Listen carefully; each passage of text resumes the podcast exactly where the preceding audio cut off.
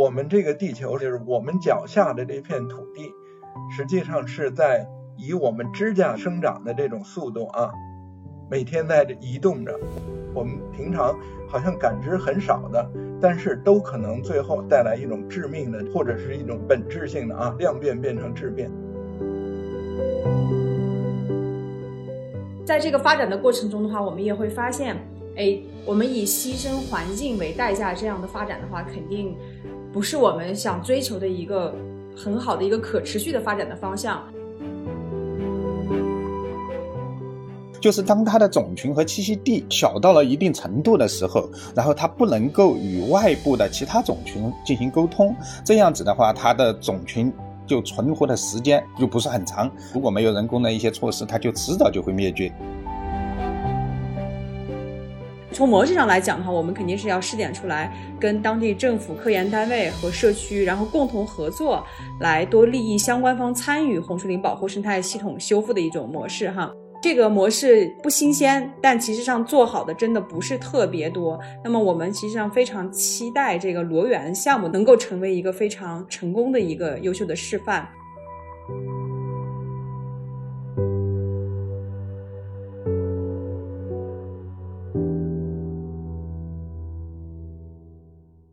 Hello，大家好，欢迎来到本一期的三联播客，我是主持人三联生活周刊的记者黄子毅。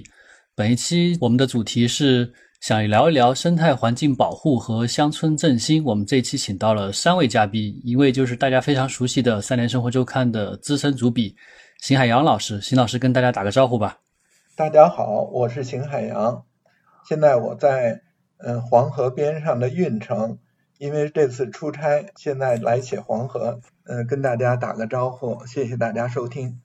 呃，邢老师是以记者的视角在黄河边上走访考察这个生态环境的变迁。这一期我们也请到了两位在一线进行生态环境保护项目的负责人，两位老师，一位是蒋泽英老师，蒋泽英老师是北京市企业家环保基金会，也就是 S E E 基金会的生态保护与自然教育项目总监，也是四川绿森林项目的负责人。蒋老师跟大家打个招呼吧。大家好，我是蒋泽英。这两天的话呢，也在出差。我现在这一会儿在广东，因为我们这边有一个中华穿山甲的保护地项目在这边执行，所以的话呢，我们到这边来有一个项目的评估。嗯，另外一位也是咱们 S E E 基金会海洋保护项目的总监，也是福建红树林项目的负责人王静王老师。王老师也跟大家打个招呼吧。大家好，我是王静。嗯，我这边在负责海洋项目。非常感谢三位老师这一次参加咱们的播客录制啊！我们这一期的主题也是生态环境保护和乡村振兴。为什么想聊这个主题呢？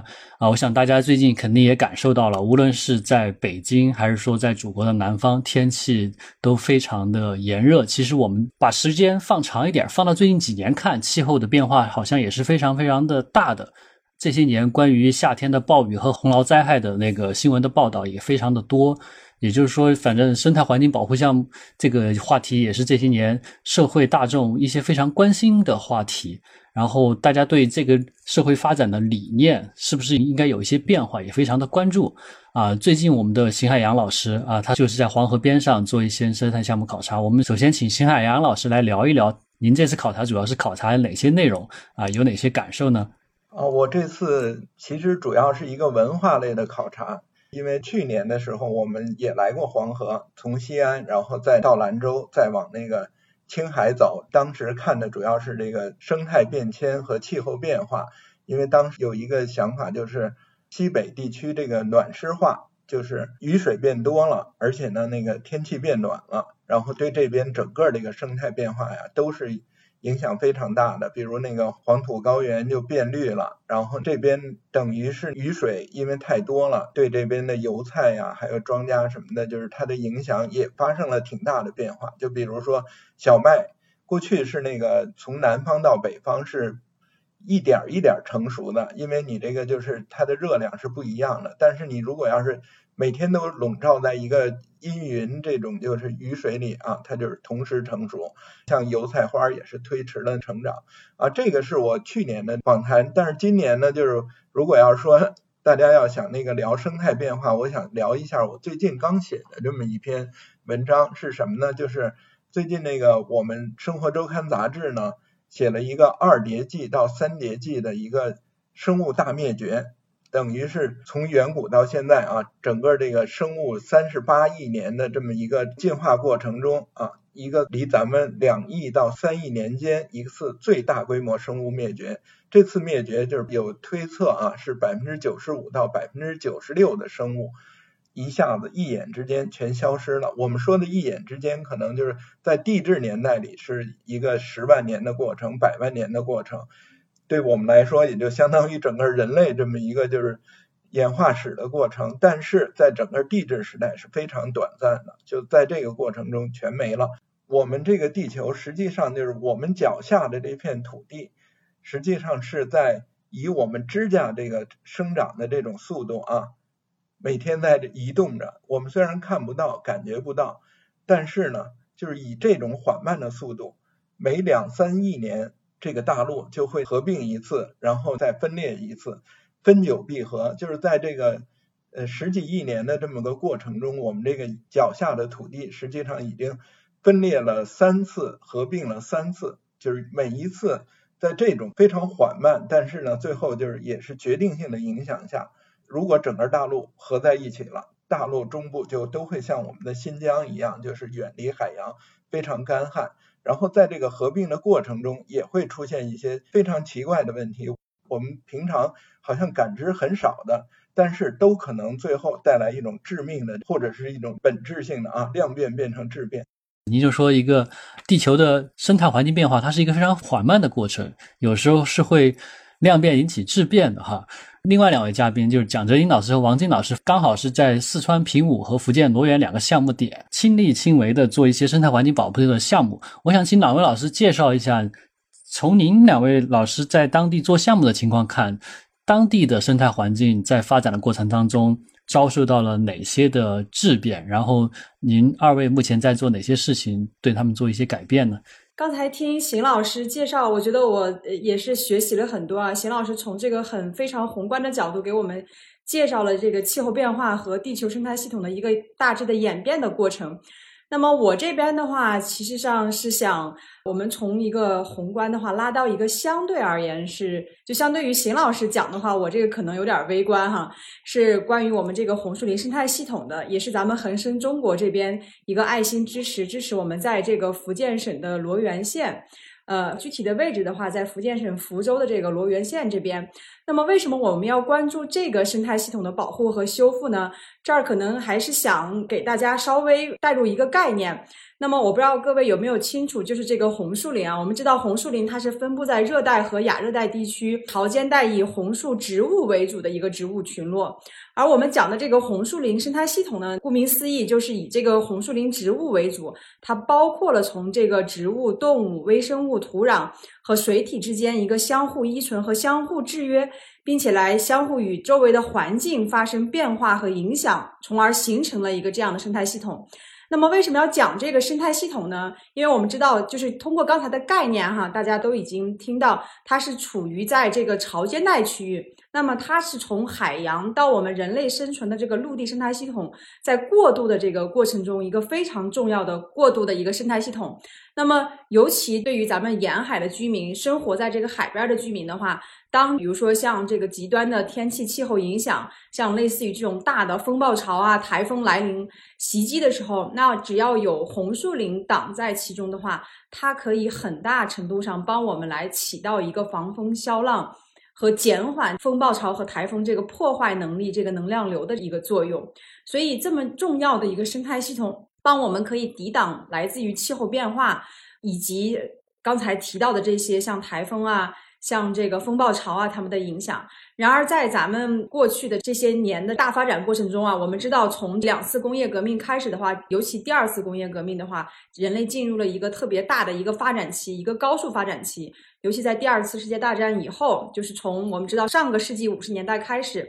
二次世界大战结束以后，全球进入了一个休养生息的时间。那么在这个过程中的话，大家也开始一个大发展的一个过程。中国不是唯一哈，那包括像整个东南亚国家以及北美和南美，那么人类在向海洋发展的过程中，我们就有一个从向海要地的一个过程。那么红树林就是一个特别好的区域。像我们关注的这个罗源县的话，比如说当地它可能就把这个红树林砍伐掉，然后来进行养殖。那么在这个过程中的话，咱们当地老百姓确实是获得了很大的、很快的一个经济收益哈。但是同时的话，我们也丧失掉了保护我们人类家园特别重要的红树林生态系统。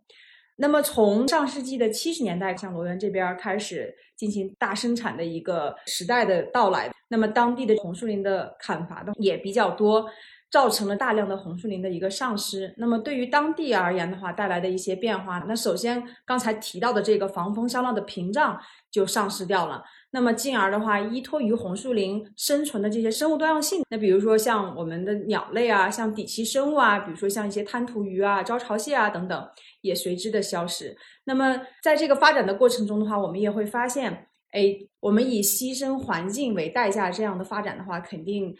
不是我们想追求的一个很好的一个可持续的发展的方向。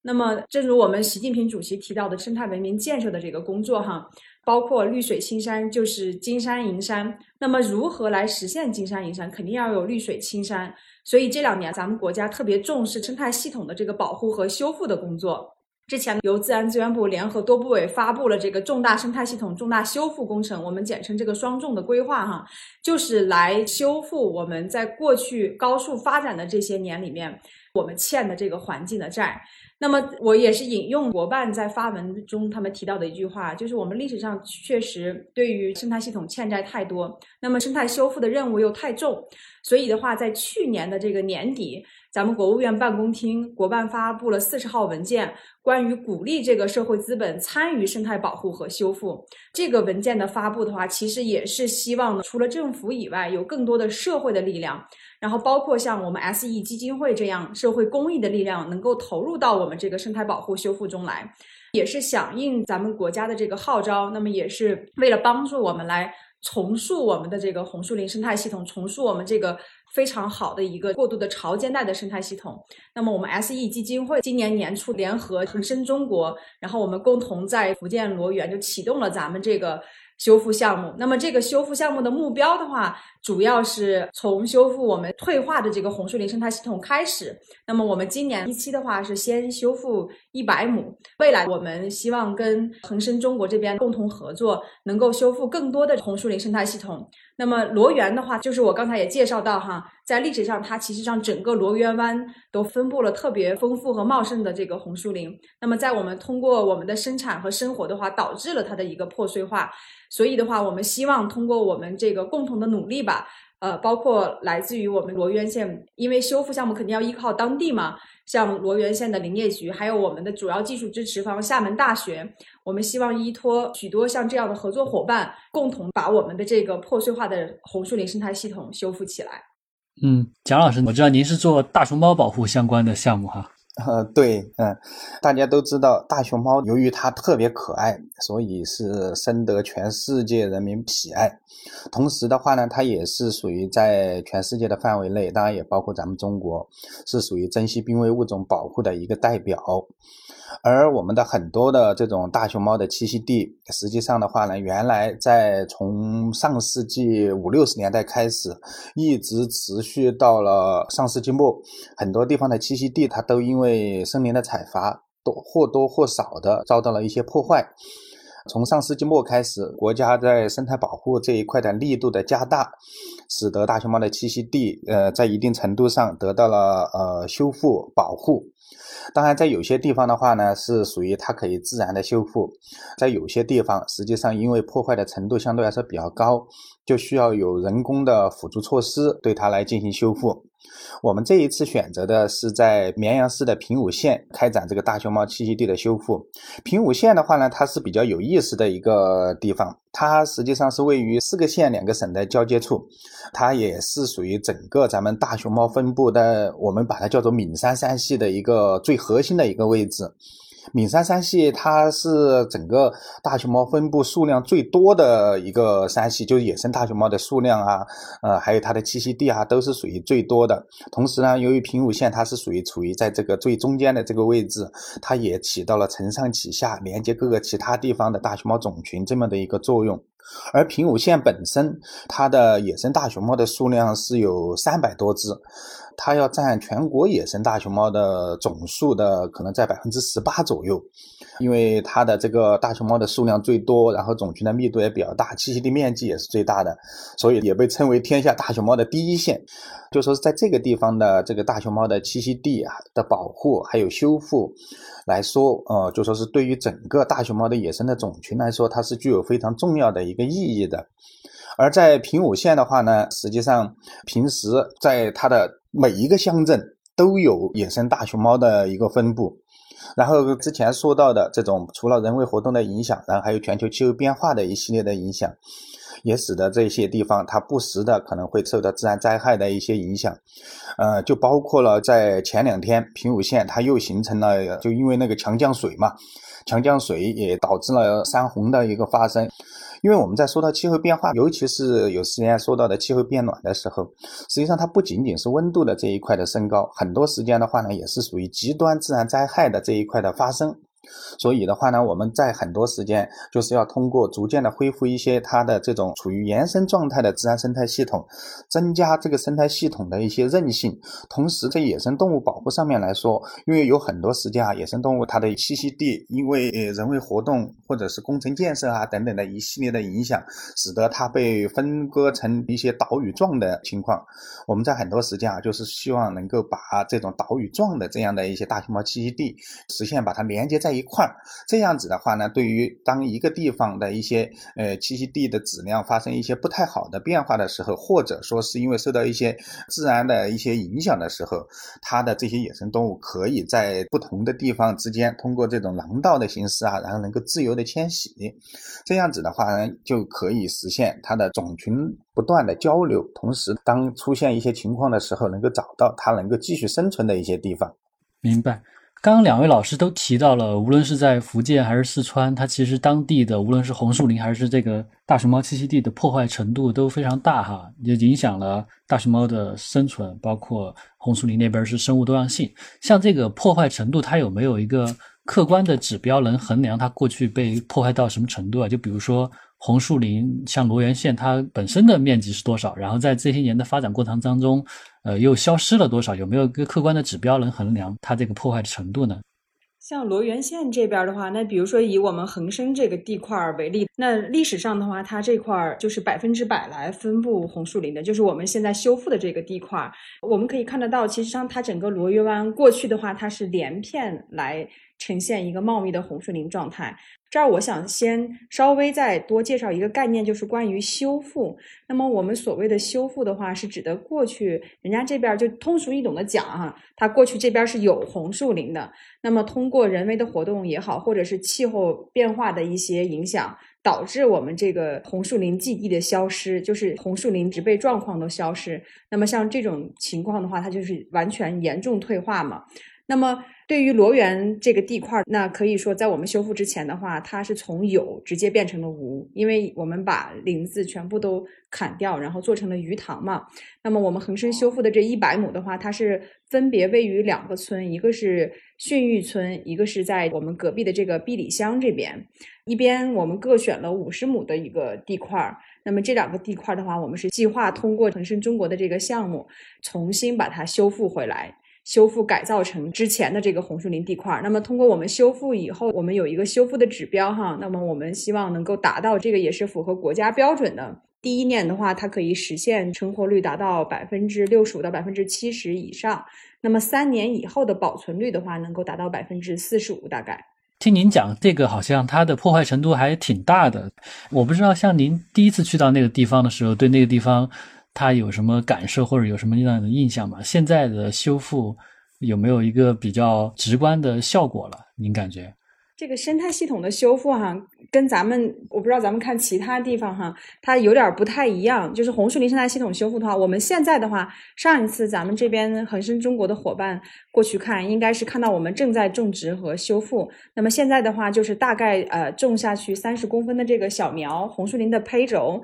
那么目前我们已经完成了全部的一百亩的种植的工作。红树林我们讲，其实上是三分种七分管。那这是啥意思呢？就是我这个种植的话，其实是占整个修复成功努力的百分之三十。那么另外的百分之七十的话，其实主要来靠我们这个后期的管护。只有通过后期的管护、补植以及它自己的养护和自我的生长。然后才能达到我们期望的这个修复的效果。那么目前我们现在来看，如果回答您的问题说现在达到一个什么效果的话，这个可能如果要是直观的去地块上看，可能就是咱们看到的是这些红树林的三十公分左右的一个小苗。那么在三年以后的话，那差不多就可以长到六七十、七八十公分哈。我们讲红树林成林的话，像我们罗源的话，是属于咱们红树林分布相对而言较。北的区域了，已经，嗯，因为我最开始讲到咱们红树林分布在热带和亚热带区域嘛，那么像罗源，再比如说像我们福建的福鼎这边的话，福鼎的话就是咱们中国红树林自然分布的最北缘了。那么这边的话，主要以秋茄为主，就是这个红树物种哈，我们有一种物种叫秋茄。那么像这些区域的话，它相对于热带区域的话，它长得还相对慢一点。这边的话，红树林自然的成林，就是成为一个健康，我们叫让它演替成为一个健康的生态系统嘛，大概需要四十年的时间才能看到那种树木繁茂的感觉。对对对，我对红树林的印象也是它的生态系统非常丰富、非常繁茂，感觉修复起来也是一个不是很容易的事儿。就是像平时去深圳出差，深圳湾那边有一个大道嘛，不是要路过那个福田的红树林保护区，那个是我对红树林最深的印象，看起来确实挺繁茂的。啊，也很难想象它被百分之百破坏是什么样子。对，听起来还是一个挺让人触目惊心的事儿。就是谈到刚才这个破坏的问题的话，蒋老师，您那边有没有一个客观的指标能来衡量这个大熊猫栖息地的一个破坏？大熊猫的话，实际上我们从它的化石，然后还有历史分布的记录上来看。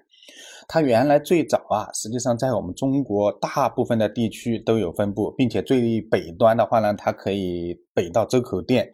然后到荷兰啊这些地方，嗯，中国的大部分都有，并且最南端的话呢，也是可以到越南、缅甸等等这些地方。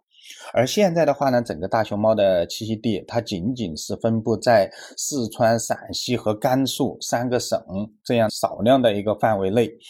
分布在这三个省的这些范围里面的话呢，实际上它并没有连在一块儿。嗯，我们一般来说呢，就是属于把它叫做六大山系。而这六大山系，它实际上又是属于独立的，就六大山系互相这些种群呢，大熊猫的种群实际上它都是不能够串门也好啊，呃，就不能自由的这种移动。从北到南，嗯，它就是又包括了像秦岭山系，秦岭也有大熊猫，可能大家都知道了。秦岭，然后过来就是岷山，岷山过来邛崃山，然后大象岭、小象岭和梁山这几块山系，而这些地方的话呢，每一块地方它实际上都是属于像犬牙交错一样的，跟这种社区呃形成的破碎化的这样的一个格局。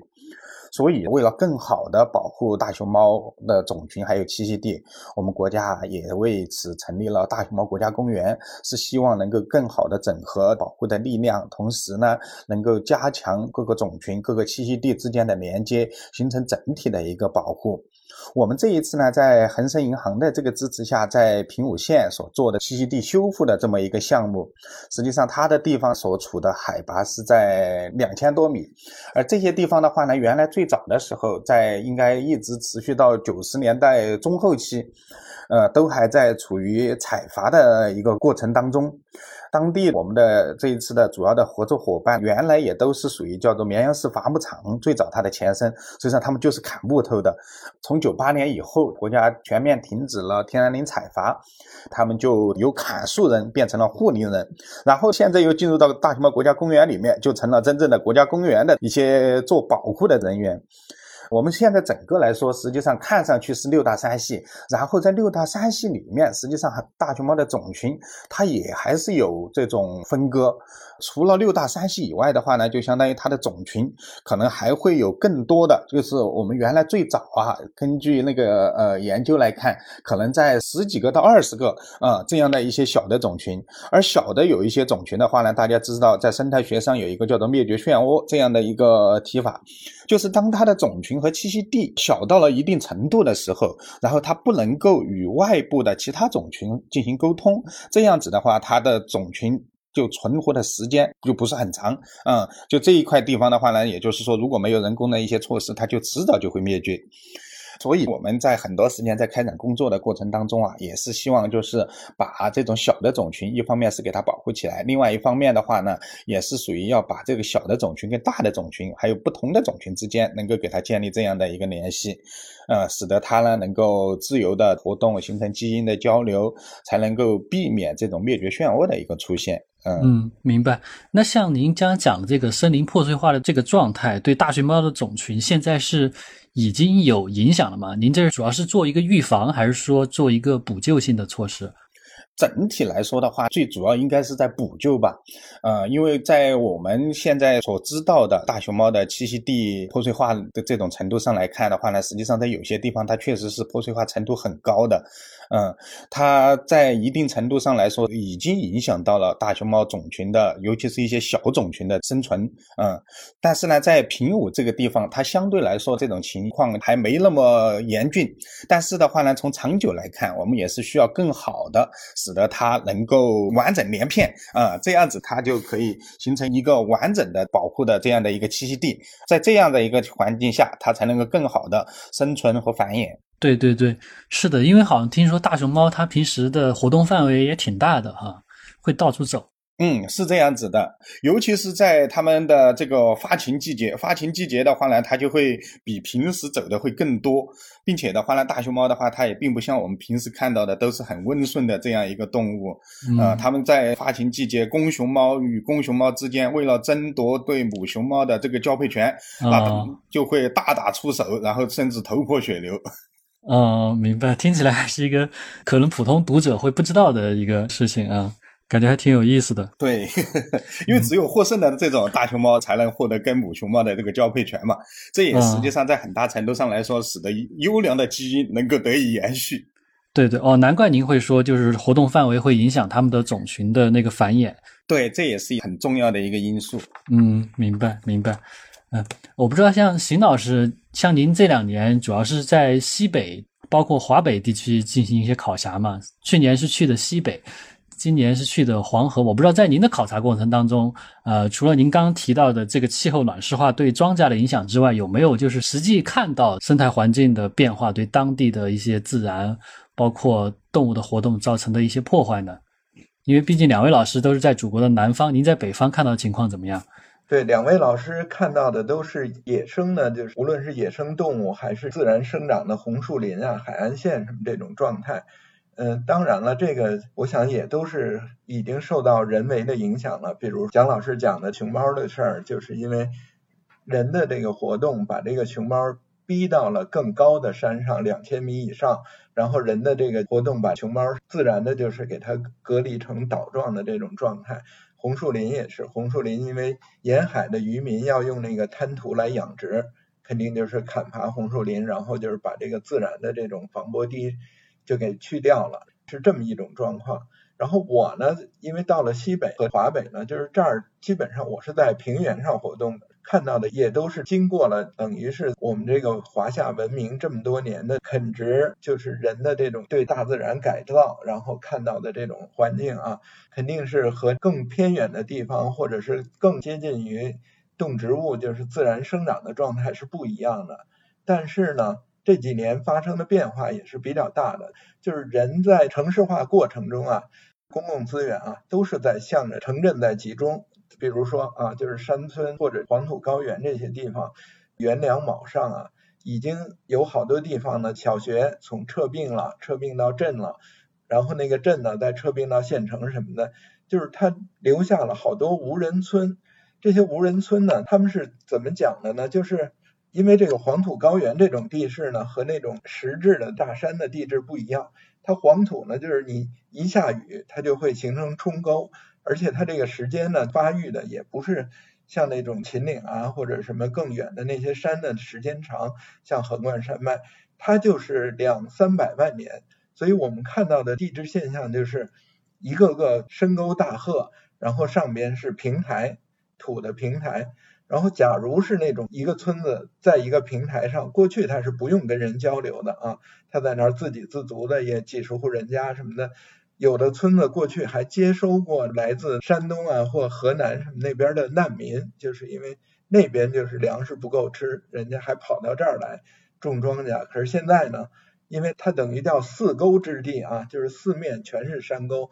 然后它那个往外走的时候就会很困难，那怎么办？然后就一点一点的就都迁移出去了，迁移出去，实际上就是这些无人村也就变成了那种自然状态的村庄了。然后这个自然状态，有时候有人来承包他们的土地，很便宜的；有的呢放羊啊什么的。然后再加上这个气候暖湿化。暖湿化的变化就是它这个草啊长得更旺盛一些。有一件更有意思的事儿是什么呢？就是像陕北产生的它那个好多果树啊，就是像那个枣子什么的，它本身特别甜，很好吃。可是因为暖湿化了，这个枣子就雨水浇的太多，然后它就没有过去那么饱满、那么甜了，反而也成了这边的养殖的一个问题了。因为他们只能就是把这个枣子最后啊。就全给那个打下来什么的，就喂羊了。就只能说这个羊是吃的很营养很好的枣子，而人类实际上就是种植已经竞争不过像新疆什么那边了。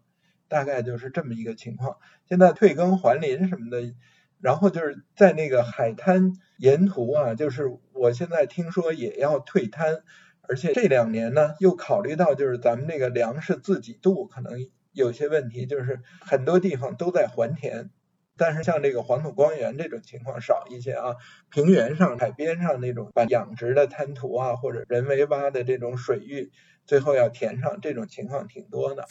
明白啊，邢老师刚介绍了一些就是人类的活动受生态环境保护的一些变迁哈，我不知道蒋老师和王老师，您二位在做项目的时候，您发现当地的村民或者说当地的政府对于这个事情的。态度是怎么样的？因为像蒋老师刚刚说，这个地方以前是绵阳市伐木厂的地方，那些工人以前是砍伐木头的，后边就成了保护森林的一个主角哈。我不知道像这些年当地政府或者村民对于这个事情的态度是不是也有了一些变化？就我们所了解，原来最早的时候啊，在九十年代甚至九十年代之前的时候，当地的村民的话呢，也是靠山吃山。原来平武县啊，我们九十年代的才去的时候所了解到的，他们那个县的所有的财政，我们就把它叫做木头财政。木头财政是啥意思呢？就是说所有的它的全县的这种主要的经济收入，都是来自于直接或间接的跟木材相关的、采伐相关的这样的一些行业。举个例子，搞运输的，那就是运输木材的。当地的老百姓，那就是通过去砍木头或者去装车，呃等等这些事儿，呃来获取他们的经济的收入。从九八年全面禁止天然林采伐以后的话呢，他们的经济结构也都逐渐的开始转型。一方面有一部分的年轻人嘛，就到外面去，到城市里面啊去务工啊等等这些，然后还有一部分的话呢，是在发展自己的旅游业。就像我们所开展项目的这个地方，实际上是叫做白马藏族乡。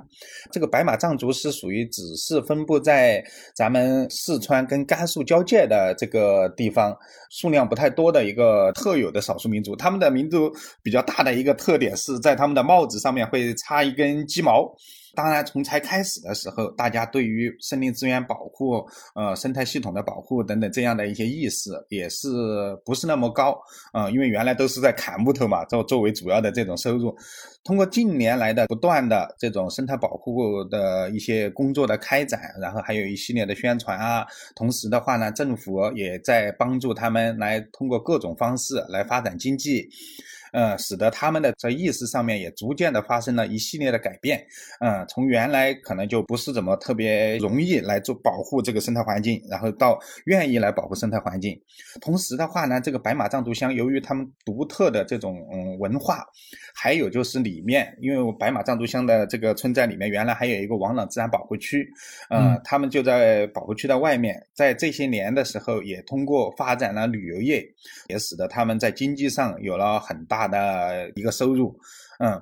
并且的话呢，当地的一些老百姓啊，他们也在种植这些像大樱桃、嗯车厘子这样的一些水果，呃，枇杷呀等等，他们这些也都把这种经济结构嘛，就相当于有一系列的转变。同时的话呢，平武县也是属于呃前几年咱们这个精准扶贫的一个重点县。啊，通过这一系列的这些措施，使得当地的经济得到了一系列的发展，他们的这种生态保护的意识也得到了逐渐的加强。同时的话呢，在平武县这个地方，它不仅仅是有大熊猫的分布的，我们都知道，就说是在有大熊猫分布的地方，它整个这种森林生态系统应该说相对来说都还是比较健康的一个地方。啊，这除了有大熊猫的分布以外，我们在这些地方实际上还有很多其他的野生动物，例如说我们经常所了解到的川金丝猴。嗯，然后林麝、呃林牛、红腹角雉、红腹锦鸡等等这样的一些特别漂亮的一些野生动物，在有些时间的话呢，有些游客运气好的话，还能够在路边都能够看到这样的一些野生动物。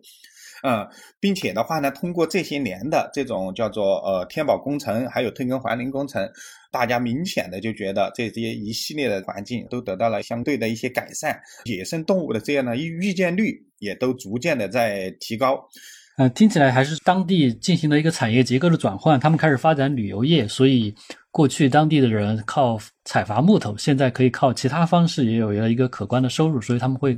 更加重视生态环境保护这个，那我不知道王老师那边当地的政府或者村民对这个态度是怎么样的？您之前说他们过去把红树林砍伐了，拿来做鱼塘啊什么的，那现在呢？他们对这个的态度是什么样的？罗源这边的话，刚才主持人也说到哈。罗源这边的话，之前通过砍伐，然后获得了鱼塘的这个效益，这个是直接的效益嘛，很可观。然后结果我刚才不是提到嘛，就是它相当于失去了他们这个天然守护的一个屏障。这儿有一个概念，稍微还是给大家再说一下。它砍伐的话，因为我们恒生中国这个爱心支持的项目的话。跟 S E 基金会的话，我们合作的这个地块，相当于是把它完全退化的地块，就是完全砍伐的地块，然后退化的给它恢复回来嘛。但是整个罗源湾的话，它历史上自然分布的红树林还是有。它等于是把之前有的红树林给它进行了，就我适合哎离可能离得我们家门口近的哈，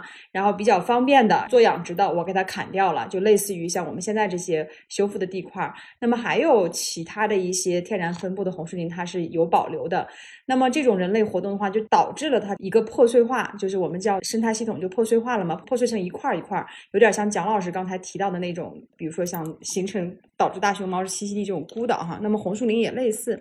那么结果就是被砍掉红树林的这个鱼塘呢，前面因为没有来保护它们免受台风啊或者是风暴潮的这种自然灾害的一个屏障了嘛，失去这个天然屏障，所以为了恢复这种生态保护的功能，就防风消浪的功能，其实他们在砍掉红树林，大概在七十年代末八十年代初的时候就开始引入了护花迷草。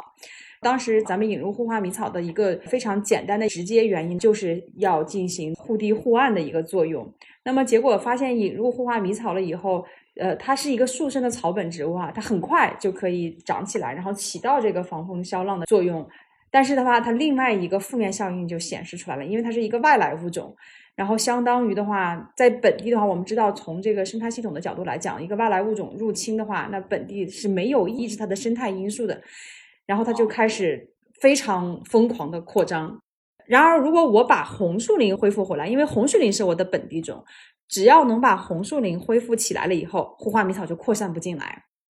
那么拉回来，回到您刚才的这个，就是当地老百姓的这个意愿上哈，有一个小的一个故事插曲供您参考，特别有意思。因为红树林后期管护比较难嘛。然后包括这个海洋垃圾这儿还要提到。那比如说海漂垃圾，因为我们知道海边这个潮水的交换哈，我潮起潮落，它会带上来很多垃圾。它不像蒋老师这边我们在陆地的这个哈围起来哈，一夫当关万夫莫开的，我有一个关键的隘口，然后有关键的护林员把护巡护就可以。它这个海边的它完全是另外一个概念，它完全是开放的系统。那么垃圾过来了以后，一个垃圾袋儿就可以把我这个刚。种植起来的这个红树林胚轴这个小苗给它盖掉，那就死掉了。那太阳阳光见不到，然后也呼吸不了，对吧？因为它植被嘛，它要进行呼吸的嘛，肯定那就死掉了。所以它也需要后期的一个管护。那么我们是考虑到，我们一开始是从这个项目管理的角度来讲，因为一百亩嘛，然后也是想比较集中管理的话也好管理。我们先选了这个训育村跟北山村交界的这一块儿，当然管护的话，它主要归训育村管。然后结果在我们这个前期项目运作的过程中呢，就是这个十里八乡大家都很近嘛，就哎这儿来了一帮人来调访探研，他们干什么？哦，要修复红树林。然后特别有趣，就是离他其实也不远，旁边那个碧里乡的碧里村就来跟当地的林业局，我们合作的是当地罗源县的林业局郭局这边，就开始找郭局了。哎，你们不能只看到去训育村修复哦，我们这个碧里乡 碧里村也很重要的，我们也非常需要。我就说为啥这个小的案例想给大家讲，就挺有趣的，就是反映出来当地老百姓其实上对这个特别需要。然后这个郭局还有点不好意思，开始给我打电话，他说：“哎呀，你看这个咱们本来给人家恒生中国，咱们说好的是一。”百亩是集中那个地块，但是你说这个都找了我好几次了，这个问我能不能把这个分开，然后我我一听这个，我们项目内部团队也讨论了一下，因为两个地块确实其实离得也不远，然后从这个修复的这个效果，因为毕竟我们还是希望能够跟当地村民来进行合作和互动嘛，因为刚才讲到像我刚才讲到的这个后期管护哈。清理护花迷草啊，清理海漂垃圾啊，还有一个小问题就是藤壶的这个影响，包括清理藤壶啊等等的，那我都需要当地村子的共同的努力。当然，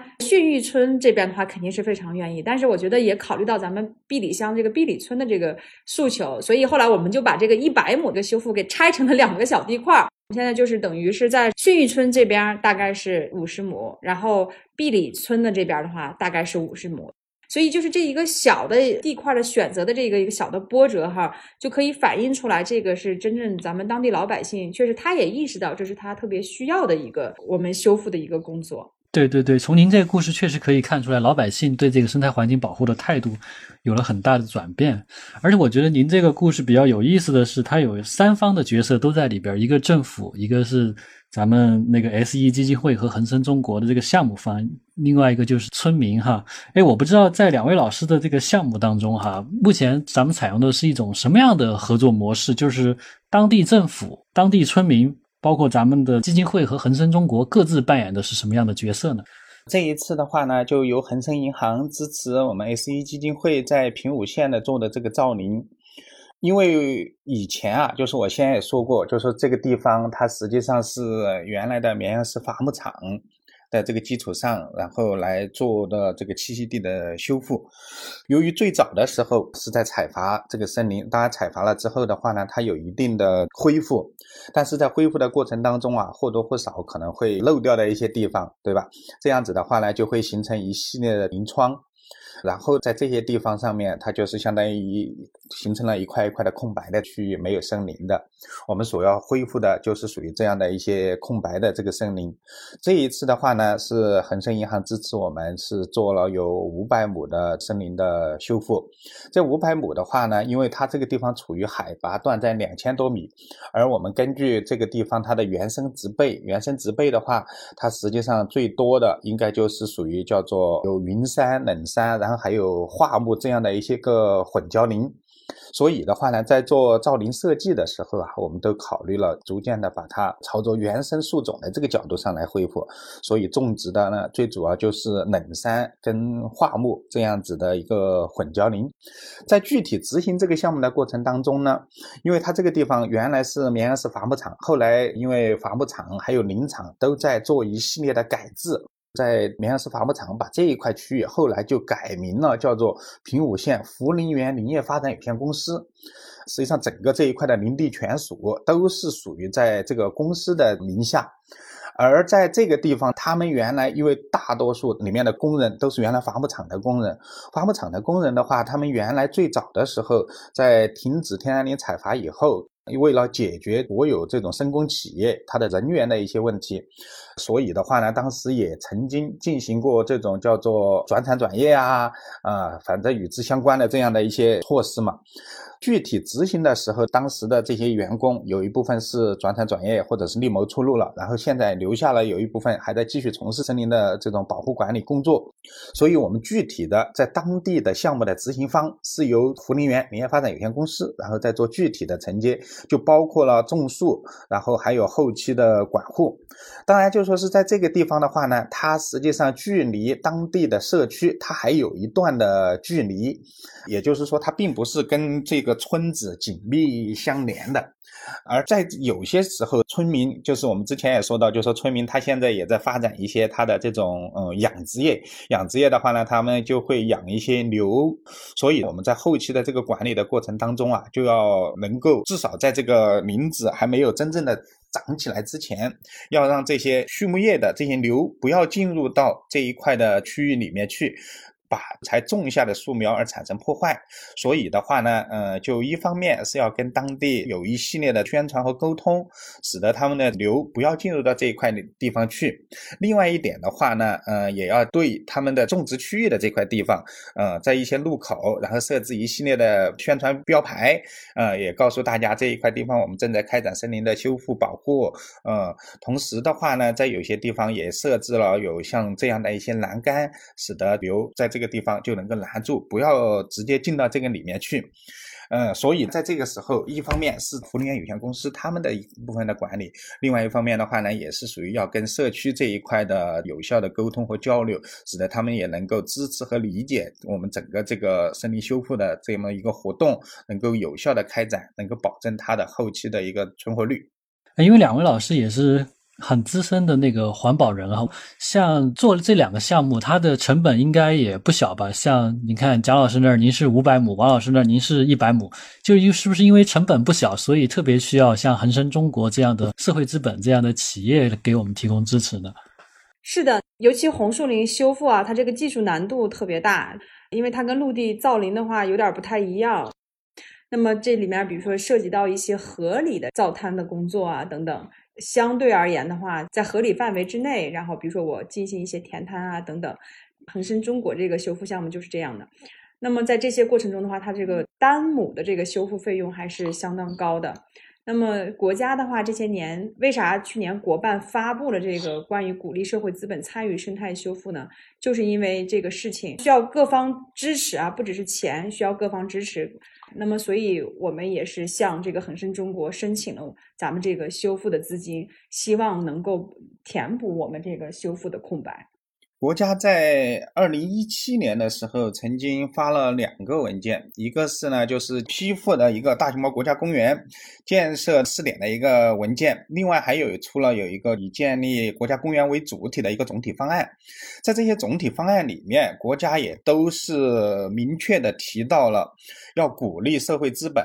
嗯，能够进入到大熊猫国家公园的保护、管理与建设的过程当中。当然，就说是在现阶段的话呢，尤其是在栖息地的修复方面，呃，大熊猫栖息地的修复啊，甚至于以后可能其他的物种的栖息地的修复方面，实际上我们现在整体来说，实际上还是属于比较空白的这样的一个阶段。在这样处于一个空白阶段的时候的话呢，要想能够开展这样的一系列的修复工作，那就需要来做前期的一系列的试点试验啊，同时来摸索方法。但是呢，在做的这个过程当中，要知道，就说是植树造林，或者说森林管护，或者说抚育，它都需要有大量的资金能够注入。所以我们特别感谢，就是说恒生银行在这个时候能够拿出资金来配合我们一块儿来把这个事儿能够推走。往前，通过这样的一些方式，我们想在总结栖息地修复和恢复的这样的一个过程当中，可以更好的能够摸索出一条，就说是栖息地恢复和修复的一些技术方法，以便于后面能够大面积的开展更多的关于物种的这一块的栖息地修复方面的一些工作。当然，因为国家在很多时间，它在没有一个完整的成熟的技术条件的情况下，可能也不会拿出太多的资金来从事这一个部分。所以恒生中国给我们提供的这个资金，在这个时候就显得特别的必要。当然，就说是整个来说，大熊猫栖栖息地我们所说到的，今天啊，就是在平武县所恢复的，它只是一种栖息地破碎化的类型。实际上的话呢，也还有很多种栖息地破碎化的类型，例如说，在有些地方之前通过人工造林导致的人工林的密度太高，呃，还有的地方呢，以前由于森林采伐了以后，然后形成的竹林的纯林等等等等，都有很多种模式。呃，可能在以后做栖息地修复的时候，都是属于它种不同的类型。我们也都需要不断的来进行摸索，并且来总结经验，便于以后更好的能够推动这种以主要保护对象、主要保护物种的这样一个栖息地修复的工作。明白，蒋老师，现在您是属于一个试点试验阶段，您也刚刚也说了，是要总结出一套方法论，以后把它推广向更多的地方。就目前平武的试点的这个项目而言，您感觉这个事情做起来难度大吗？主要难在哪些地方？难度的话呢，可能在平武县的这个地方还不是属于特别大，因为它这个地方的话呢，整体来说，平武县它的水热条件相对来说还是属于比较好的，并且我们选择的是它的这个地方的原生树种，而在这个地方可能重点需要后期协调跟当地社区这一块的关系，因为有时间，就说是我之前也说到，如果老百姓的放牧它要进入到这一块的话，那有很大的可能就会导致了我们才种下的这些树苗的成活率。可能会受到一定的影响，所以在后期的管理管护方面，还有跟社区的沟通交流方面，这是属于我们在后期需要重点关注的一个内容。这听上去感觉也是，就当地村民追求一个经济效益和咱们生态效应的一个小小的冲突啊。那像您是怎么劝说当地社区或者当地村民，让他们再等一等，先不要在那儿放牧呢？以前我们在做这些工作的时候啊，一方面就是属于传统的一种方法嘛，啊，说教式，这种是属于大家都常用的。然后呢，还有一种叫做树立标识标牌，另外还有一种的话呢，就是设立一定的管理哨或者是管理卡，然后把家畜隔离在这个项目的事业区的外面。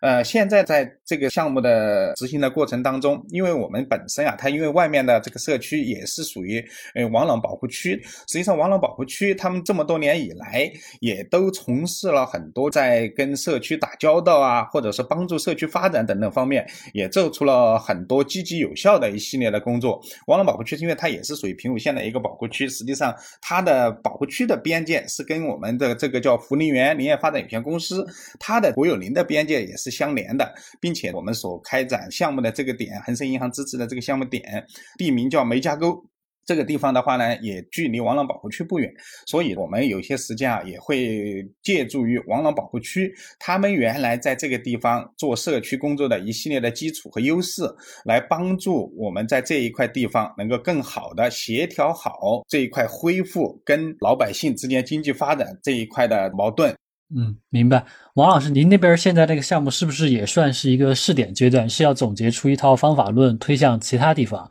就这个过程当中，您感觉难吗？最大的挑战是什么？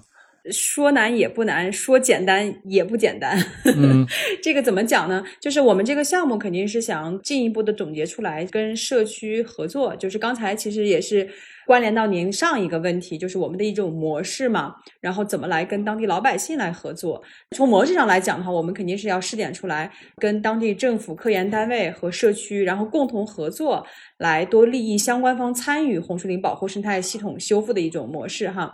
那么这个模式不新鲜，但其实上做好的真的不是特别多。那么我们其实上非常期待这个罗源项目能够成为一个非常成功的一个优秀的示范。那么还有一个小的亮点就是我刚才提到那个藤壶的影响。那么藤壶的话，就是刚才提到不是有这个水位的潮差的变化，然后导致，比如说我如果高层不够的话，淹水时间长的话，它藤壶受灾就比较严重，很容易就死掉嘛。那么怎么弄呢？当地的老百姓就是一线的这个村民和工作者，他们是非常有智慧的。他呢，就是现在有一种方式，就是把那个鸭子，就是我们讲红树林旁边的这个海鸭啊，走地鸭嘛，然后放到这个红树林里面。因为我们其实开始是对咱们这个红树林的配种稍稍有一点担心的，但是当地老百姓呢就跟我们说，哎，其实让我们只要管护好了，你不用担心你的红树林，因为我们也是想要红树林修复好嘛。那么。它在这个放鸭的过程中的话，它其实上是可以帮忙除这个藤壶的危害的。那么我们也是相对而言保守了一点点啊，不太敢全部一百亩都做这个试点，就也怕万一嘛。那我们取了其中一小块，大概二三十亩，然后我们会。来试点一下，就是让当地老百姓去放鸭，因为它这个红树林，咱们现在不是都讲生态产品嘛？那么它这个是天然的红树林的海鸭哈，海鸭蛋啊，它这个售卖价格也很不错。然后我们也是想尝试一下，因为这个也跟乡村振兴结合起来有关嘛。因为记得当时最一开始商量这个项目的时候，我觉得咱们恒生中国这边也是特别有想法，问我们这个项目有没有可能跟乡村振兴结合起来有关。然后这个点的话，其实就可以回答这个问题。就比如说帮他有没有可能，哎，我这个生态产品生态鸭，然后卖一个什么生态产品的这个鸭蛋哈，欢迎大家以后上线购买，做个小广告。然后那也可以给当地老百姓有一些生态的这个价值嘛。那他。对于我们后期管护我们这个红树林，它的能动性也会更大。就是我们通常的话，就 S E 基金会有很多的一块项目，就刚才蒋老师也提到，我们跟社区合作，那么怎么把它这个被动保护变成主动保护，让他体会到里面的这个经济效益的话，他肯定会更愿意来支持我们项目。所以我们也在计划看有没有可能未来哈，我是说。这个跟咱们恒生中国，或者是更多关心这一个地块的爱心企业或者爱心公众和网友合作，有没有可能把未来我们更多的这个包括社区可持续发展、生态旅游结合起来，然后一起来共同探索出来红树林生态保护和社区可持续发展相结合的这样一个路子？其实这也是回答了我们这个。绿水青山就是金山银山的一个方式嘛。嗯，那两位老师估计您的项目大概什么时候会有一个初步的效果？这个时间周期或者时间表是怎么样的呢？我们这个项目的话呢，初步计划的时间是三年。嗯，三年的话呢，是希望种下去的这些树它都能够成活，并且能够正常的生长。相当于第一个阶段，那可能就是三年。三年的话，这些种下的树它能够很好的长起来。呃，当然要想效果达到比较好的话呢，可能会在十年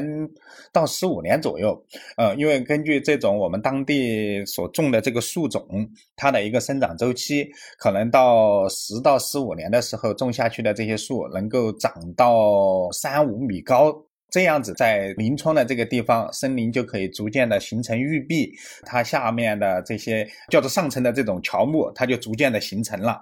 王老师，您那边呢？估计什么时候会有一个初步的效果？初步效果，我觉得就是咱们种下去啊，一年的这个成活率，刚才提到会达到百分之六十五、百分之七十嘛。其实上，基本上修复的成功的角度来讲的话，就可以有一个初步的结果。这个也是跟我们恒生中国的项目期啊是一年期。那么，当然从我们后期的管护的话，其实上我们也是。未来持续三年的保存率达到百分之四十五，那这个的话基本上就不会有大的问题，因为这边其实刚才也提到嘛，是我们红树林分布的最北缘，它还有一个过冬的问题，就是目前我们已经种植完成嘛，今年的能不能很好的过冬，至少要让它掩替一个生命的时间，一年看下来的话是比较合理的嘛，嗯嗯，那非常感谢两位老师带来的这个非常鲜活的案例啊，我不知道邢老师您今天听完这两个案例是什么感受？有没有能跟您考察结合起来的地方？我听到那个蒋老师和王老师讲的这个生态修复，突出的感受就是觉得这件事儿不容易，就是从一个被破坏的生态位，等于是要恢复到原来的状态。就是在我们过去的这个认知里边，尤其是在我这个黄河沿岸啊考察的时候，我的感觉就是过去。嗯，原始人就是刀耕火种，然后呢，等着树木或者是灌木啊自然生长出来，这是一个过程啊，需要那个开始的时候有先锋植物补位，然后先锋植物把周围的生态环境改善了，别的稍微娇贵一点的，就比较难生长的植物才能够再融进来。我听那个蒋老师说，他们那个熊猫基地就是要种百分之二十的桦树。桦树在地生态里边就是一个先锋物种，它比较善于在比较寒冷的、比较贫瘠的这种就是石质的土壤里边来生存。然后呢，等于它提供了一个生态环境啊，它能够那个遮挡阳光，它能给这个土壤提供一定的养料了，再循环起来，别的物种才能长起来。但是呢，按王老师的说法呢，就是因为在这个环境里边，它遇到了外来物种。就是这种外来物种呢，是长得非常快，有侵入性的，它呢就把你这个原来的动物或者植物这个栖地啊，就全给破坏了，而且它让你很难恢复到你这个自然的，就是你原来的这种状态。你这人为的干预就是不可少，非常困难。在这个过程中，就得投入大量的时间呀、精力呀，还有就是像二位说的这个恒生银行提供的这个资金什么的，这个背后的支持，嗯，加起来，你看我们现在就是这边是五百亩，那边是一百亩，你要大规模的扩展开。那就是后边需要有更艰苦、更多的工作量等着呢，所以很不容易，所以我挺有感触的，也要感谢 SE 这个工程项目啊，就是恒生银行啊，有一个好的探索。但是呢，我觉得最重要的还是把这个经济和生态这种各种东西平衡好了，让大家有这种从自己的这个利益诉求上。嗯，周围的老百姓有这种需求了，他知道他需要保护这个环境了，需要给他子孙后代留下一个更好的生态状态啊，就是这样。谢谢邢老师，对我听完之后的感受也是他们非常的不容易啊。蒋老师和王老师带来了非常鲜活的社会资本参与生态环境保护的案例，邢老师也结合自己的一线考察经历进行了一个总结。从中我们能看到生态环境的变化，也能看到社会大众对于生态环境的一个态度的变化。就是绿水青山和金山银山，它其实并不冲突，反而是可以相互兼容的。我们希望他们的项目早日开花结果，也希望有更多的社会力量和政府力量能参与到这个过程当中来。谢谢大家。